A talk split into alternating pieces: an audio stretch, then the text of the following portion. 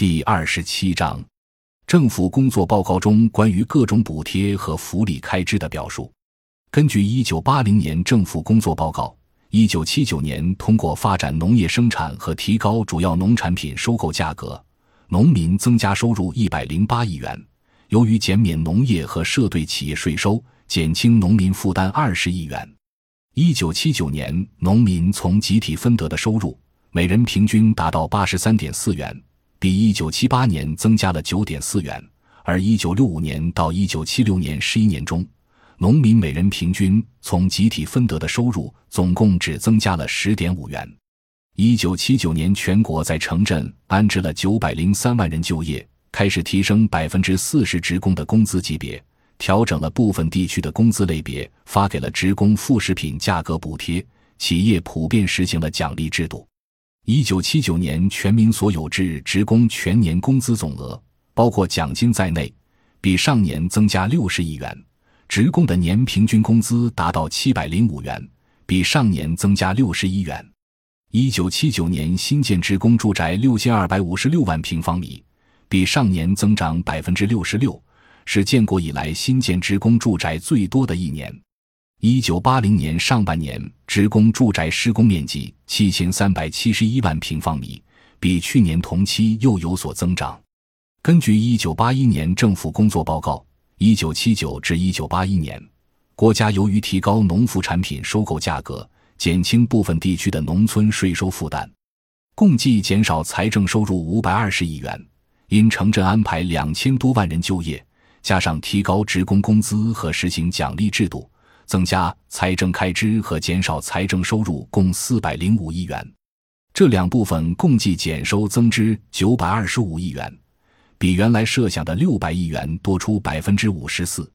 此外，国家用于农用柴油、农业用电、农机、化肥、民用煤以及外贸进口的粮食、棉花、糖等的价格补贴共二百三十四亿元，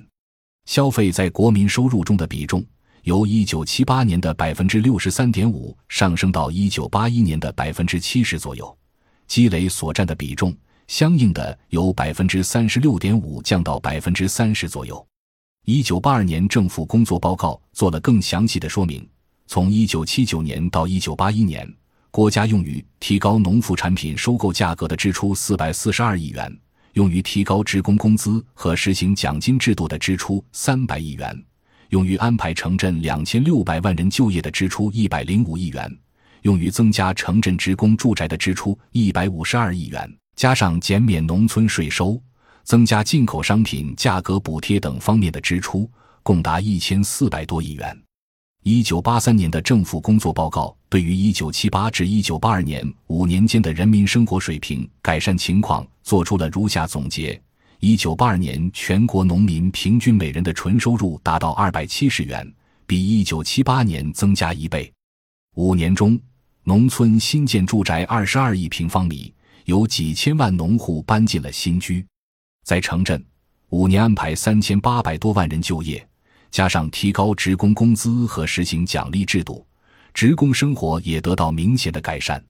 一九八二年，城市职工家庭平均每人全年可用于生活费的收入为五百元，扣除物价上涨因素，比一九七八年增长百分之三十八点三。五年中，国家用于城市职工住宅的投资共计四百八十亿元，新建住宅三点五亿平方米，相当于一九七七年前十九年新建住宅面积的总和。综合以上两方面来看。一九七九至一九八一年的财政危机原因可总结为：在财政收入有限的条件下，当时的政府一方面要通过加大投资来强化工业化建设，另一方面又强调要提高人民生活水平，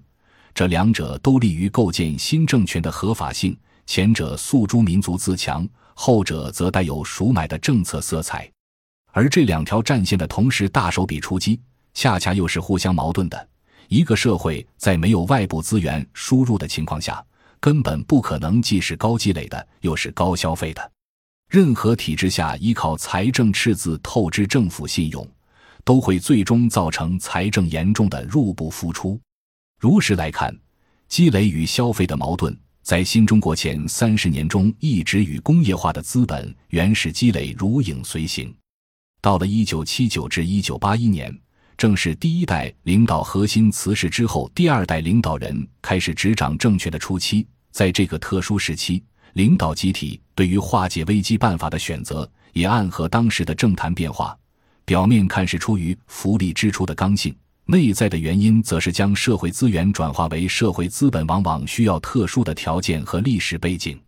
据一九八一年的政府工作报告称，一九七九年以来，国家用于改善人民生活的各种支出大大增加。尽管步子走得快了一点，但总的说是做得对的。与此同时，国家预算内安排的基本建设投资减得很不够，行政费用还继续增加。这就是各项开支的总和超过了财政收入。一九七九、一九八零年两年连续出现很大的财政赤字，货币投放量过多，物价上涨。根据这份报告，一九七九年财政赤字为一百七十亿元，一九八零年为一百二十七亿元。但在随后的政策文件表述中，投资过度却承担了财政危机乃至经济危机的主要责任。客观来看。新的政府无论强调投资还是消费，新中国在七十年代末到八十年代初完成的政权更迭，总归是以一场经济上的危机为代价的，并且这场危机与经济改革也是构成因果关系的。本章已经播讲完毕，感谢您的收听，喜欢请订阅专辑，关注主播，主页有更多精彩内容。